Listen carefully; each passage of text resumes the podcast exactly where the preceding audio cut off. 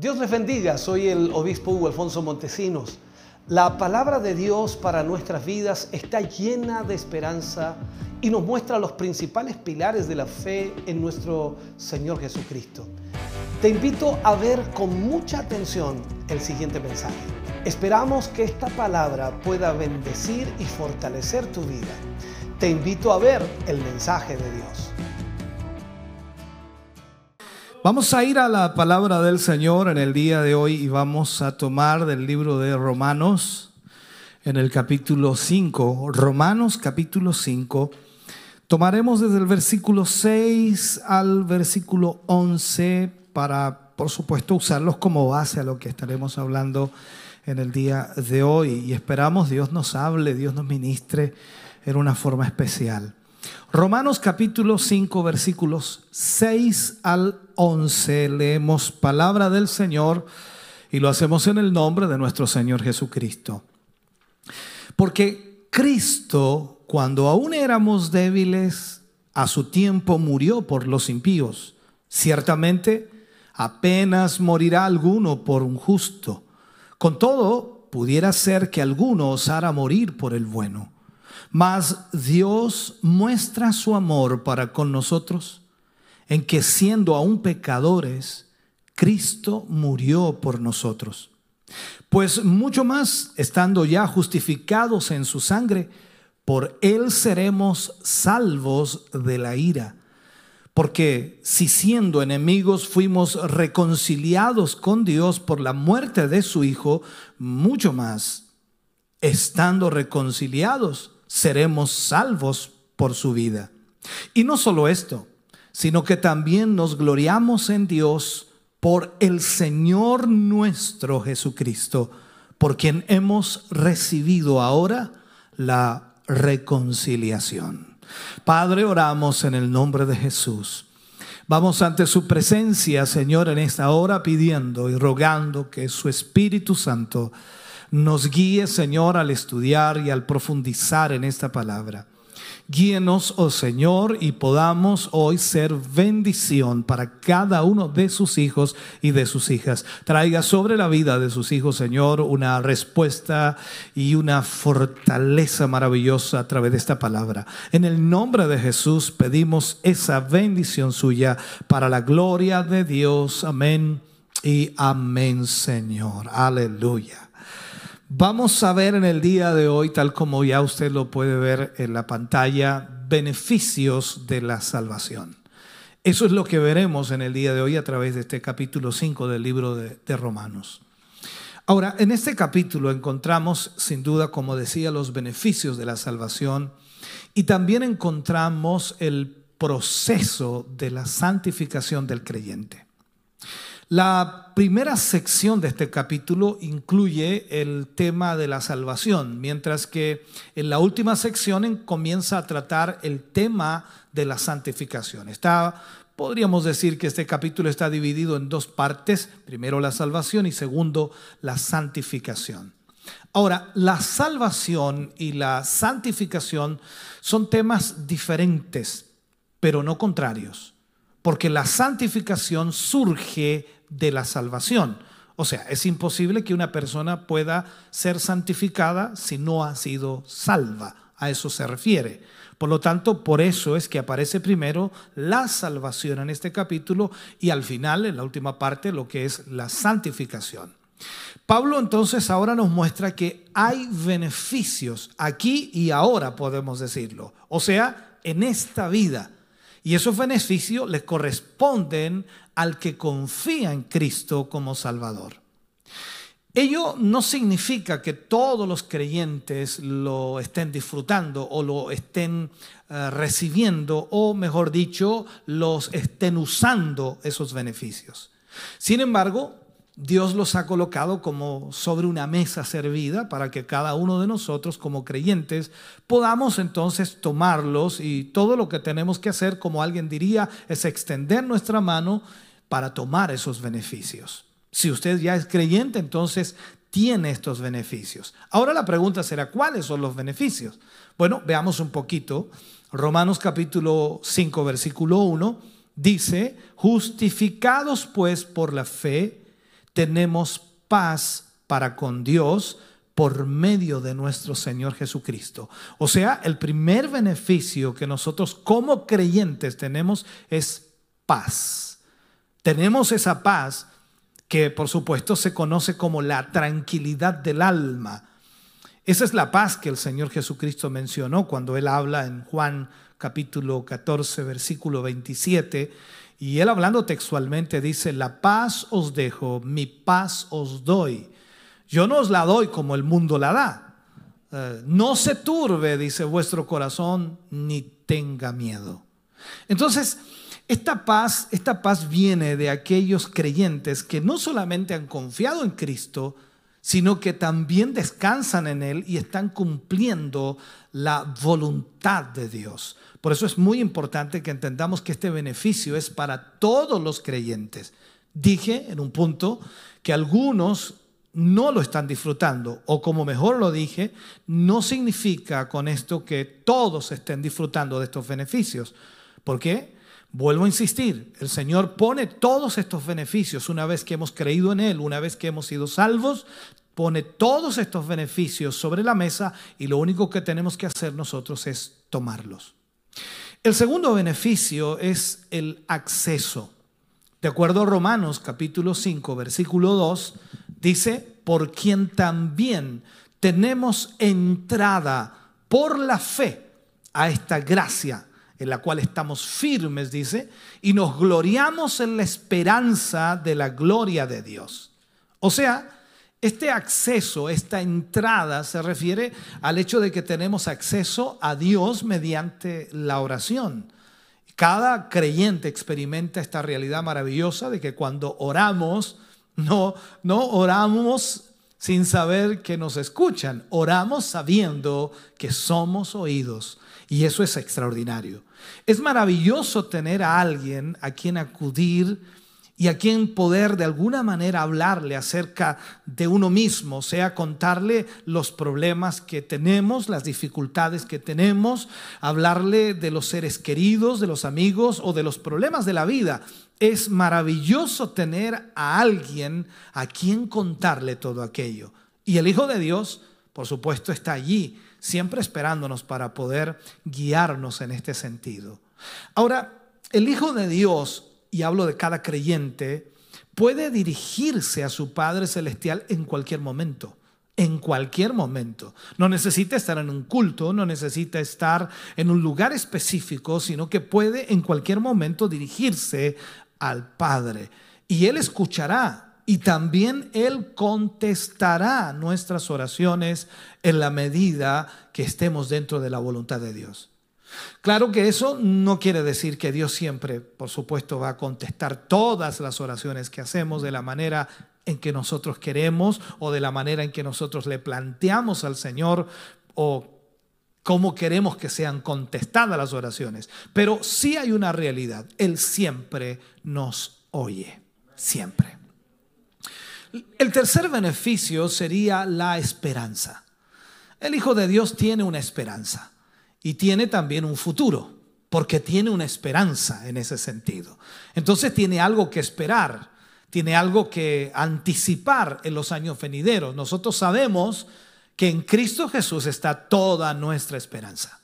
Entonces, el esperar, por ejemplo, la venida del Señor para recoger a su iglesia de este mundo es una tremenda y gloriosa esperanza que se cumplirá cuando Él aparezca por los suyos. Eh, recordemos que Pablo le escribe a Tito y dice, aguardando la bienaventurada esperanza, aguardando esa esperanza. O sea, nosotros estamos confiados de las promesas de Dios para nuestra vida, por eso nosotros como cristianos tenemos este beneficio que es la esperanza. También tenemos el triunfo en medio de las dificultades. ¿Cuántos de nosotros hemos experimentado problemas, conflictos, dificultades muchas veces? Pero también hemos visto eh, que Dios nos ha hecho triunfar en medio de las dificultades. El libro de Romanos en el capítulo 5, versículo 3 al 4 o 3 y 4, habla Pablo aquí y dice, y no solo esto, sino que también nos gloriamos. Mire lo que dice, sino que también nos gloriamos en las tribulaciones. Esto es como decir, nos alegramos, nos regocijamos, nos contentamos en las tribulaciones, sabiendo, ¿qué cosa? Que la tribulación produce, uno, paciencia, dos, prueba, y la paciencia dice produce prueba, y la prueba, esperanza. O sea, este es el proceso. Primero, que la prueba produce paciencia, y la paciencia produce prueba. Y la prueba, esperanza. O sea, ahí es cuando entendemos entonces que nosotros tenemos triunfo en medio de las dificultades, porque nosotros tenemos una esperanza en nuestro corazón. Resulta interesante, hermano querido, ver estas tres palabras que están asociadas con las dificultades. Tres palabras muy importantes. Una es la alegría, en que nos gloriamos, dice Pablo. Otra es la esperanza. Y la tercera es la paciencia. Estas tres palabras están en esto de las pruebas. Alguien podría decir, bueno, ¿quién se va a alegrar en pruebas? Pero Pablo dice nosotros, nosotros los cristianos nos gloriamos en las pruebas. Oh, Dios mío, ¿cómo puede ser eso? Y también nosotros tenemos esperanza en medio de la prueba. Y la tercera, esa prueba nos produce paciencia. En otras palabras, se requieren dificultades para sacar a luz lo mejor de la vida del creyente. Quizás somos un diamante en bruto y a veces dice ese diamante hay que golpearlo, hay que calentarlo, hay que coserlo, no sé cómo llamarle, para que pueda brotar lo maravilloso que hay dentro de él. Y eso es lo que Dios hace con nosotros. Ahora, la única manera en que Dios puede obtener fruto de la vida del creyente es podando, de acuerdo a la Biblia, o cortando sus pámpanos para que lleve más fruto. Ahora, el mundo lo ve diferente o incluso podríamos decir el mundo lo hace diferente. Si hoy día me están escuchando algunos que no son creyentes a través de cualquier medio, se encuentran en una situación quizás cómoda, porque hay mucha gente en el mundo que se siente cómodo como vive y quizás no tiene problemas incluso. Entonces pueden ellos decir, me voy a divertir también puede tener paciencia e incluso alguna clase de esperanza al continuar en esa clase de vida. O sea, esto puede estar también en un inconverso, en el sentido de lo que el inconverso ve. Pero esa no es la experiencia del creyente o la experiencia del Hijo de Dios. En realidad, los problemas y las dificultades producen en el creyente estos frutos de alegría, estos frutos de esperanza y estos frutos de paciencia en nuestra vida. Por lo tanto, nosotros lo vemos totalmente diferente a las personas del mundo. Las dificultades no deben debilitar la fe del cristiano, sino más bien fortificarla. ¿Por qué? Porque nuestra fe está siendo puesta a prueba. Es como que alguien nos dice, a ver, a ver, a ver cómo, cómo te comportas ahora como cristiano. A ver el aleluya, cómo canta. A ver cómo alaba al Señor ahora que tiene prueba. Entonces nosotros decimos, no, nosotros nos gozamos en las tribulaciones. Nosotros nos alegramos en los problemas. ¿Por qué? Porque eso produce paciencia. Y la paciencia produce, por supuesto, lo que tiene que producir, que es la esperanza. Hermano querido, esto debemos entenderlo. Lo otro también que tenemos como beneficio es el amor de Dios. Aquí creo que todo lo hemos experimentado. En Romanos capítulo 5, versículo 5, dice, y la esperanza no avergüenza, porque el amor de Dios ha sido derramado en nosotros o en nuestros corazones por el Espíritu Santo que nos fue dado. O sea, aquí vemos entonces lo que Pablo nos está enseñando. Este amor de Dios derramado en nuestros corazones no es no es nuestro amor por Dios, sino del amor de Dios para con nosotros. Debemos entender eso, o sea, esa es la gran diferencia. No es que Pablo esté hablando aquí de nuestro amor hacia Dios, sino que está hablando del amor de Dios hacia nosotros. Y la pregunta sería dilucidar, ¿cuánto nos ama Dios? ¡Wow! Muchísimo. Entonces, este amor de Dios es hecho real por el Espíritu Santo que nos ha sido dado. El Espíritu Santo trata con nosotros en nuestro corazón y siempre nos está diciendo cuánto nos ama Dios, cuán inmenso amor tiene para con nosotros. Entonces, en esto necesitamos ser conscientes del hecho de que Dios nos ama. Entonces, cuando somos probados severamente, el recordar este hecho nos da estabilidad y nos da felicidad interior. Porque a pesar de lo que estemos pasando, Dios nos ama. y eso cambia totalmente la perspectiva de las cosas. Que tengo problemas y quien no tiene problemas. La diferencia es saber que Dios nos ama. Amén. Ahora viene también la liberación de la ira. Aquí en este párrafo de, Romanos nos muestra, y Romanos capítulo 5, versículo 9, dice, pues mucho más, dice, estando ya justificados en su sangre, por él seremos salvos de la ira.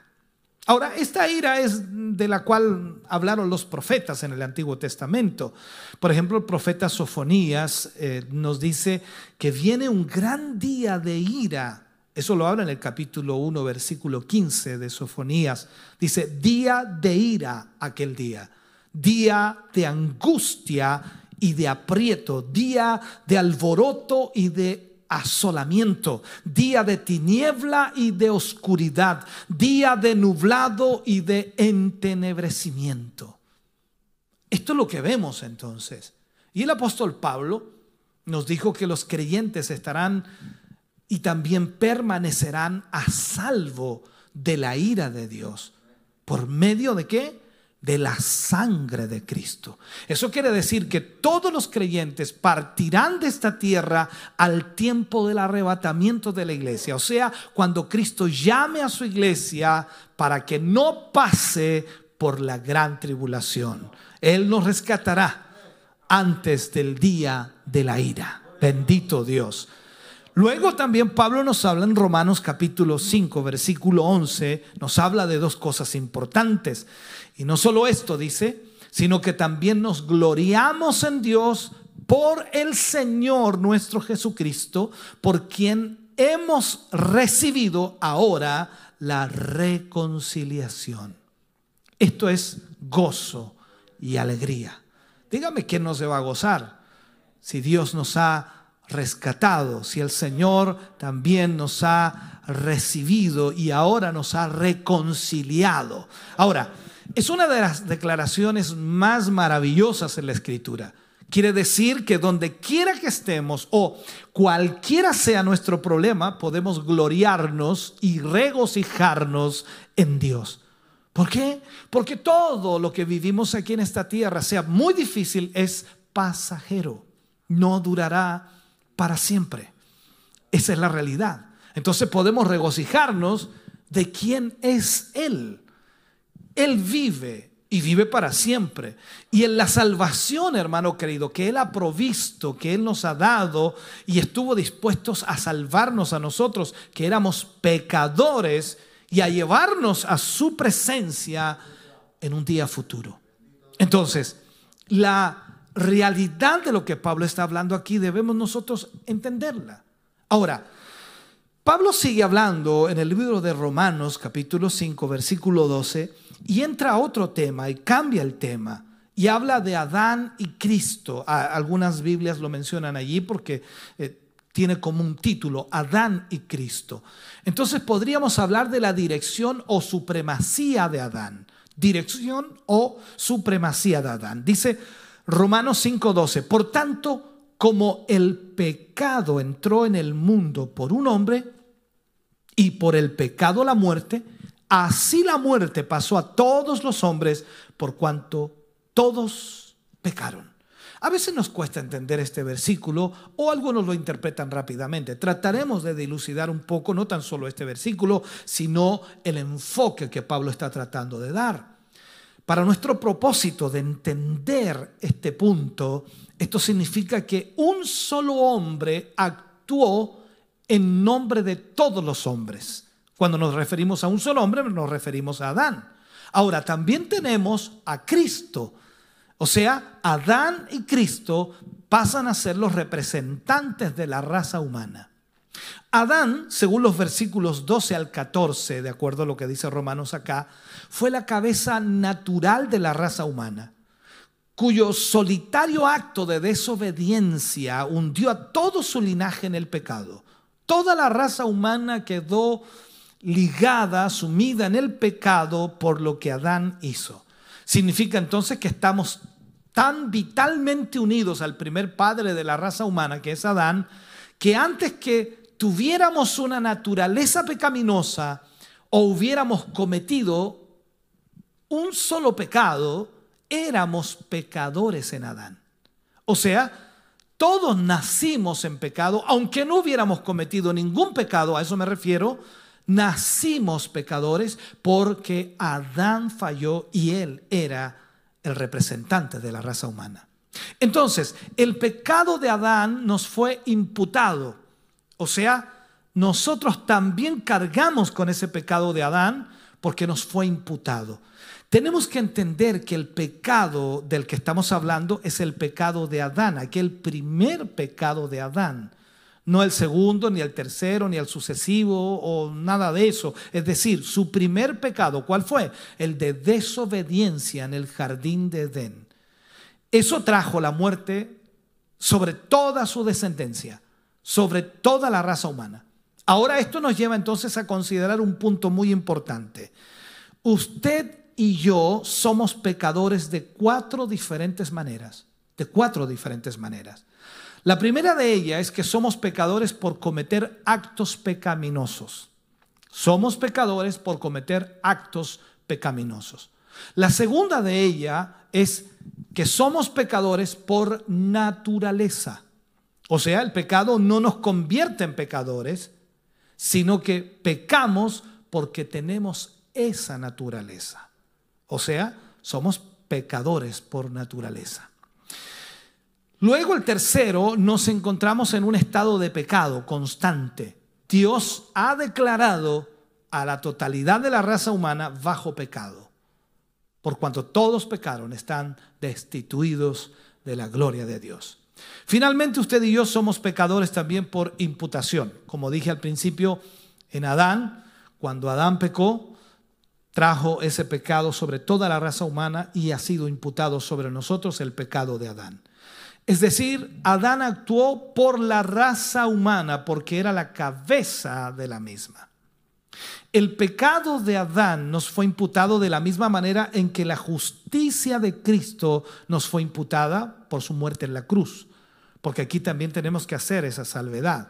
O sea, si Adán pecó y todo eso pasó a la raza humana, Jesús murió en la cruz del Calvario para perdón y remisión de pecados y eso pasó a toda la raza humana.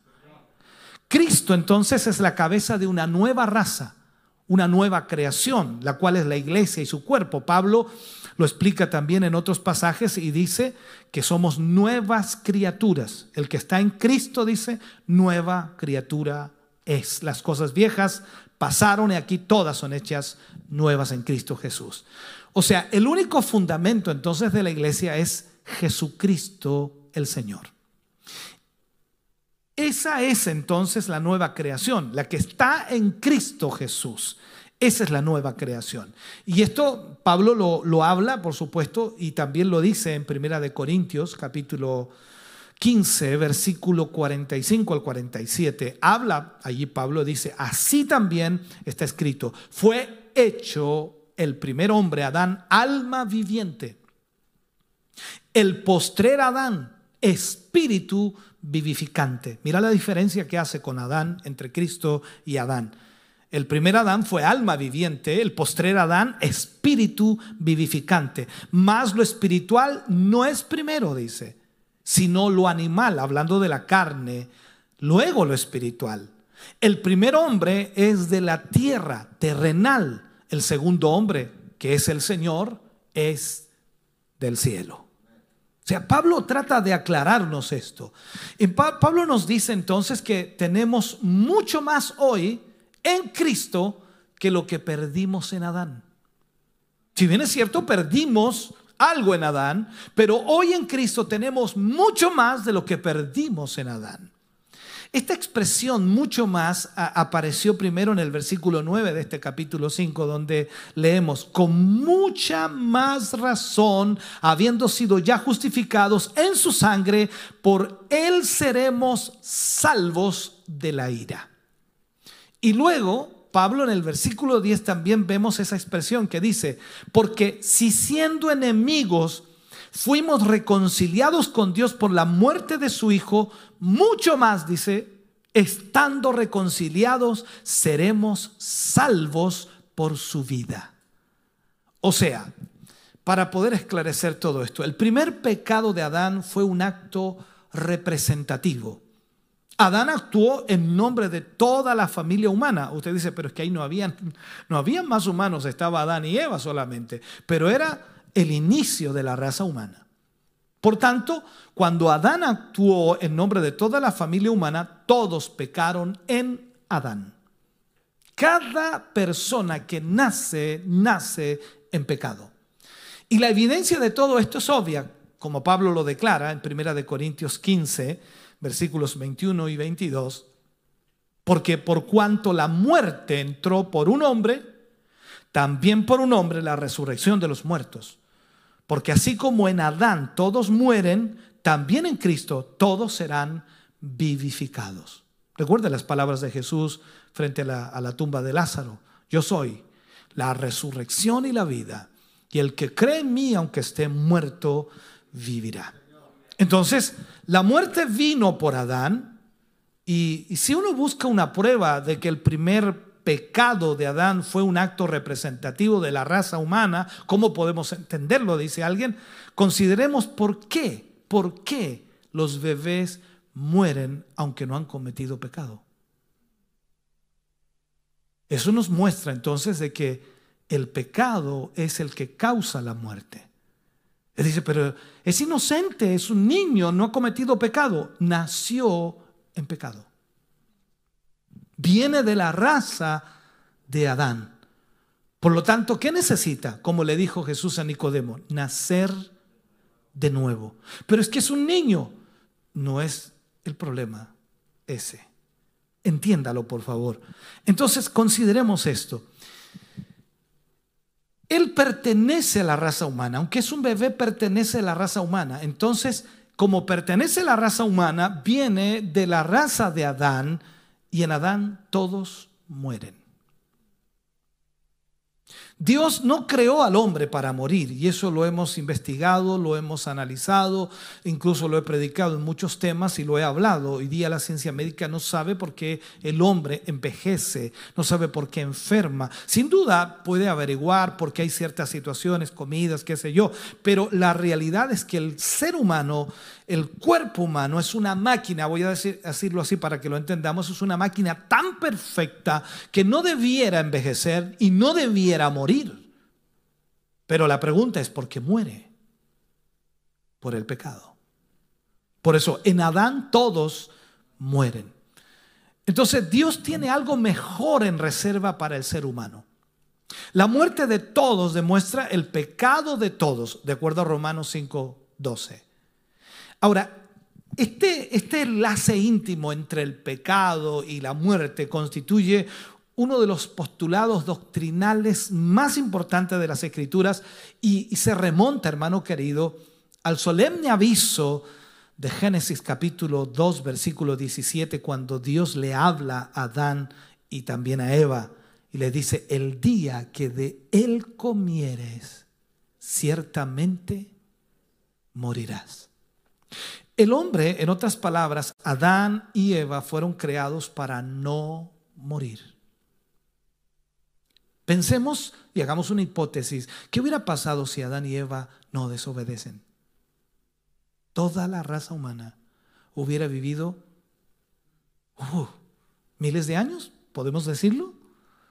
Porque recuerde usted que el hombre que más vivió sobre la tierra fue Matusalén, 969 años.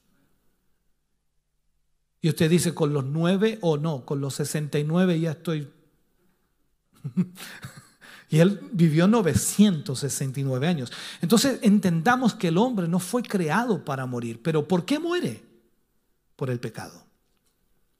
Es decir, al incluir o al incurrir, que es la palabra correcta, en la desobediencia, al ejecutar esa desobediencia, Adán, ¿qué es lo que hizo? Vulneró la ley esencial de su ser, que era la sumisión al Creador, la, la sujeción a Dios.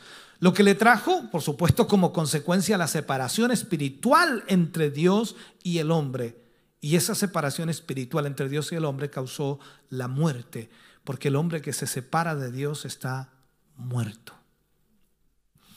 El pecado entró en el mundo desde afuera, pero por medio de un solo hombre, quien no puede ser otro que la cabeza de la raza, que es Adán, por supuesto, allí entra el pecado a toda la raza humana. Doctrinalmente, la última cláusula del versículo 12 es muy importante. Por cuanto todos pecaron, se ha de entender en Adán, ¿no? Por cuanto todos pecaron en Adán, podríamos agregar eso, ¿ya? De modo que la caída de este hombre, Adán, como consecuencia, trajo el pecado a todos los hombres, de tal forma que los hombres, tales como los conocemos nosotros, son pecadores por naturaleza. Pecan porque son pecadores. Y no llegan a ser pecadores porque pecan. No sé si se entiende, vuelvo a decirlo. Pecan porque son pecadores. ¿Por qué, ¿Por qué, están pecando hoy día? Porque son pecadores. O sea, no llegan a ser pecadores porque pecan. O sea, podemos decir bien que sus actos son conscientes. Y sobre todo cuando son conscientes de pecado, aumentan su responsabilidad moral delante de Dios. El hombre no muere como consecuencia de un pecado especial o peculiar o particular que haya cometido.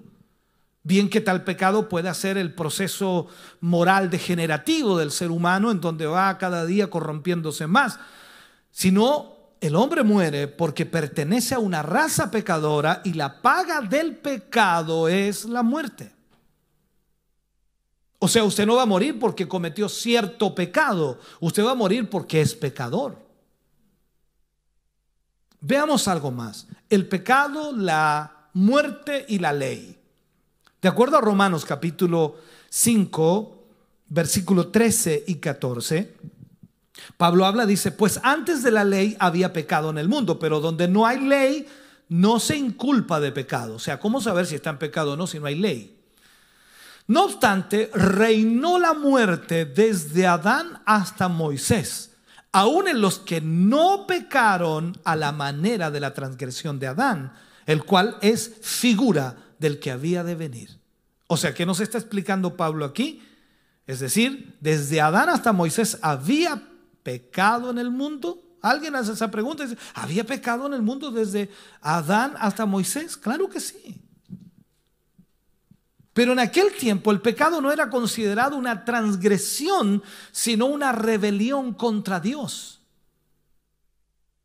Durante este periodo el pecado no fue imputado al pecador. Y esto quizá implica el por qué Dios no exigió la pena de muerte, por ejemplo, de Caín cuando mató a su hermano. Recuerde usted que cuando ya estaba la ley, dice diente por diente, ojo por ojo, lo dije al revés, ojo por ojo, diente por diente, bien, ya lo arreglamos. El punto es entonces que vemos ahí que la ley demanda, no matarás.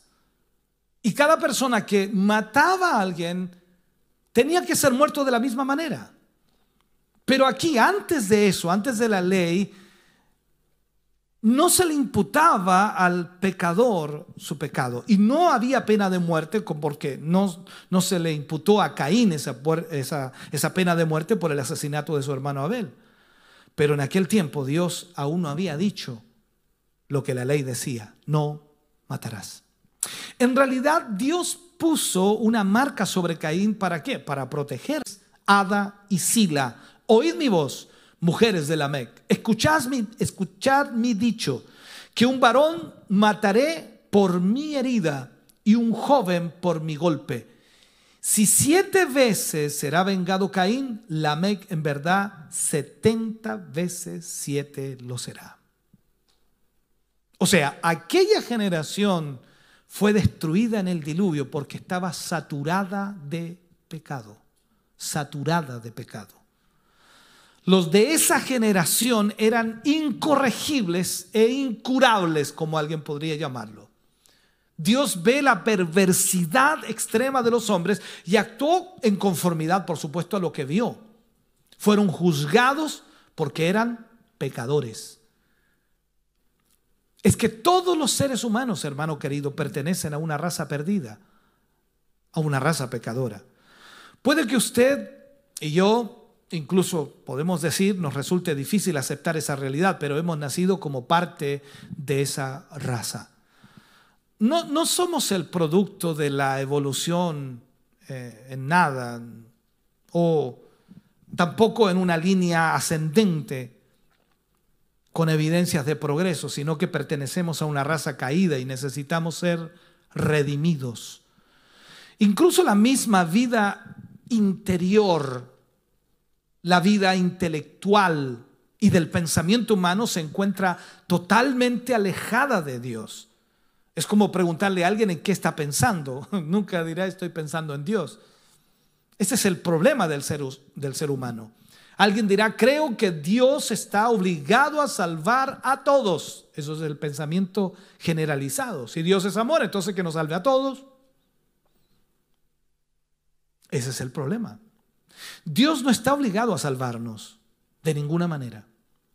Supóngase que usted fuera un viejo, a ver, ¿cómo lo llamo? Que fuera un viejo lago, que fuera un lugar pantanoso, cubierto de suciedad, de barro, para que lo entendamos.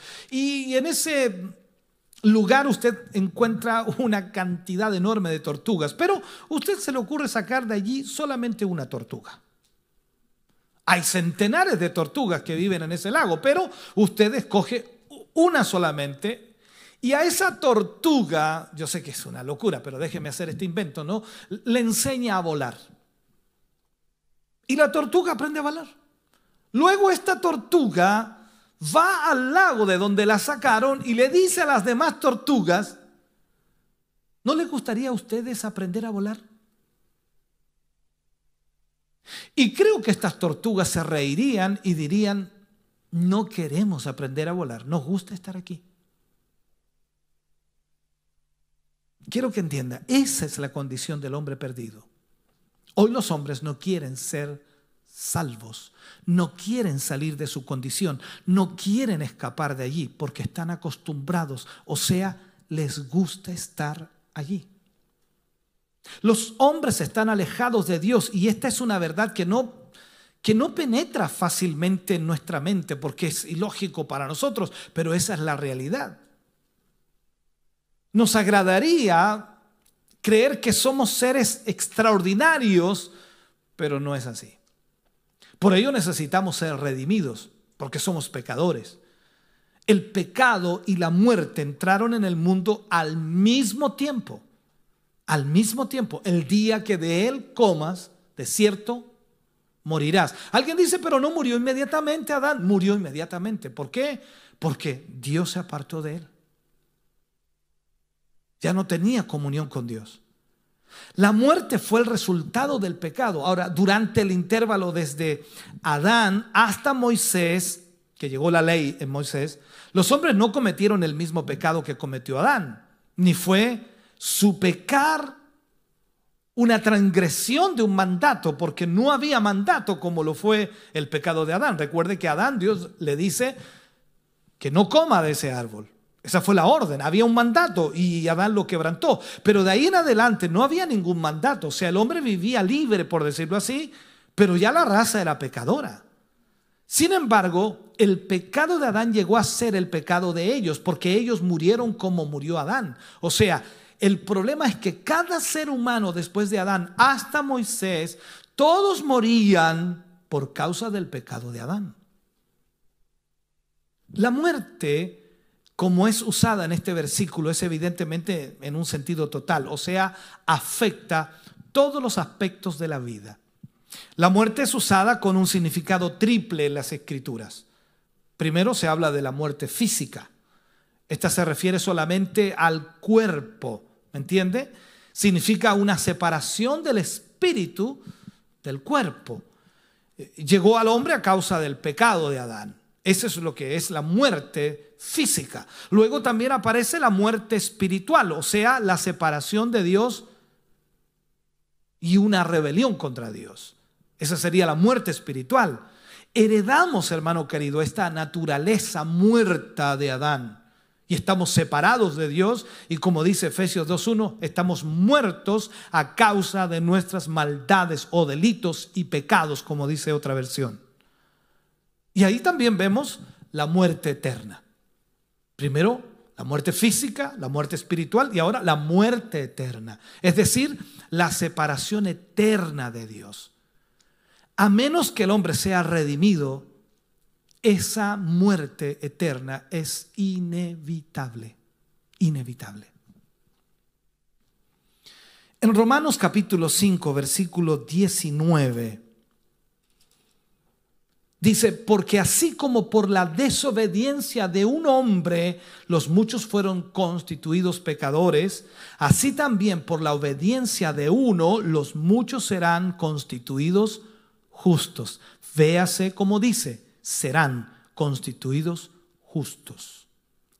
Este versículo, hermano querido, contrasta la desobediencia de Adán con el acto de obediencia del postrer Adán, hablando de Cristo, cuando leemos, por supuesto, a la luz de las Escrituras. Entonces hay un acto singular de obediencia y esta obediencia está en Cristo Jesús. Pablo escribe a los filipenses en el capítulo 2, versículo 8 y 9, y le dice, y estando en la condición de hombre, se humilló a sí mismo, haciéndose obediente hasta la muerte y muerte de cruz. Esta singular obediencia al Padre, obediencia a Dios, trajo consigo la salvación.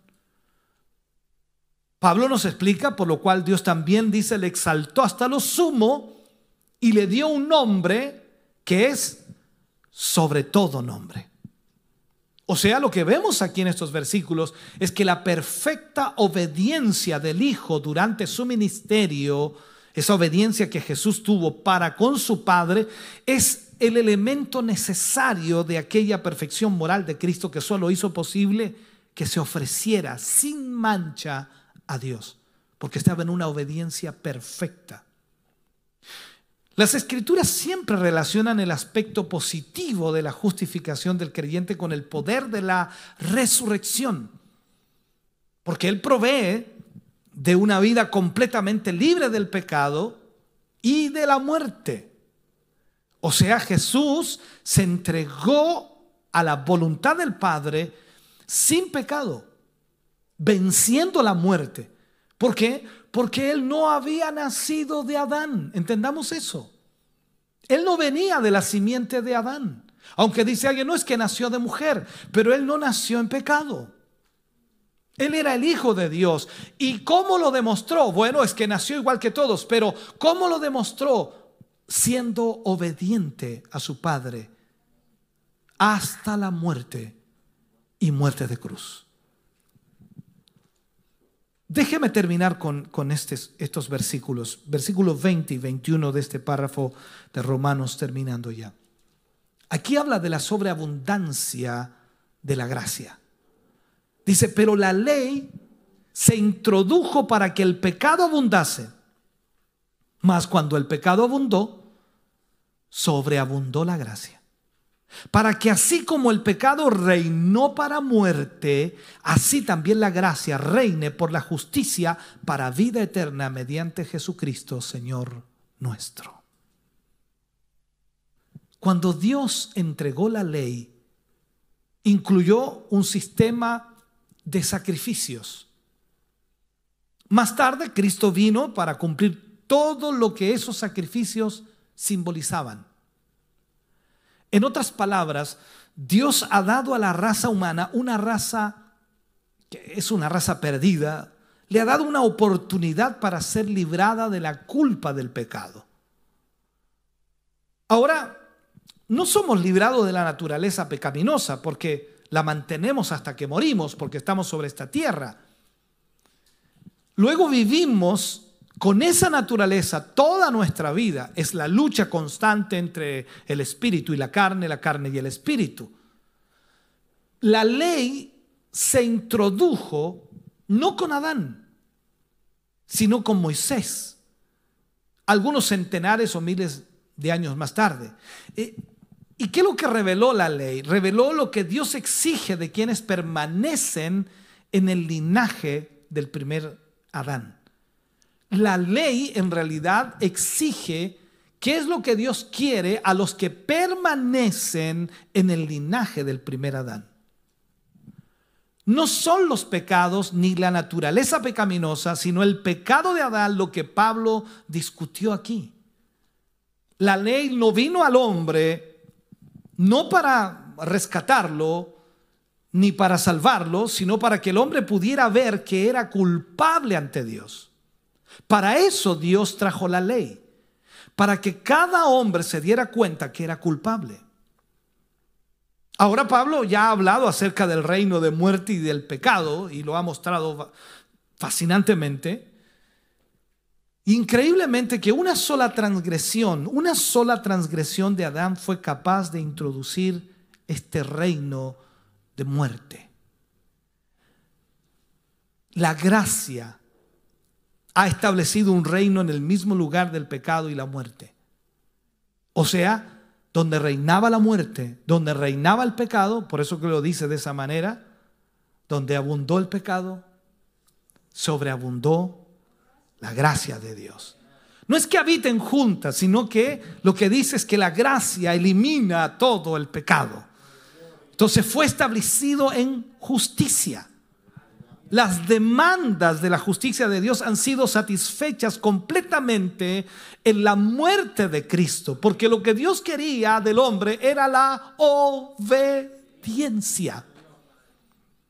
¿Por qué entró el pecado al mundo? Por la desobediencia. ¿Y por qué entró la salvación al mundo? Por la obediencia.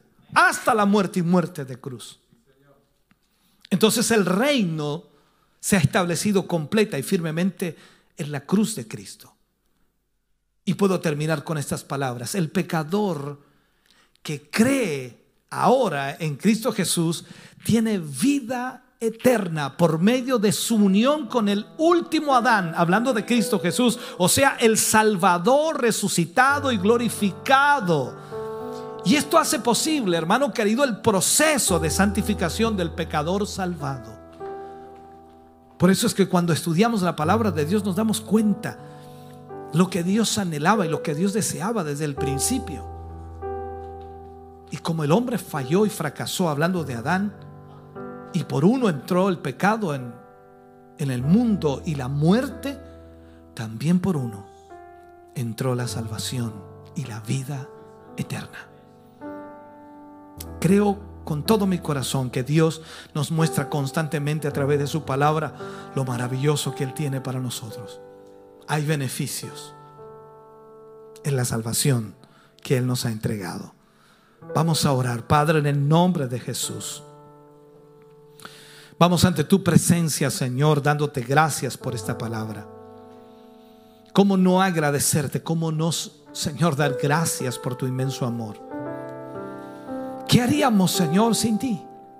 ¿Qué sería de nuestra vida, Señor, sin ti? Gracias a tu inmenso amor, nos trajiste la salvación a nuestra vida. Fuimos redimidos, Señor.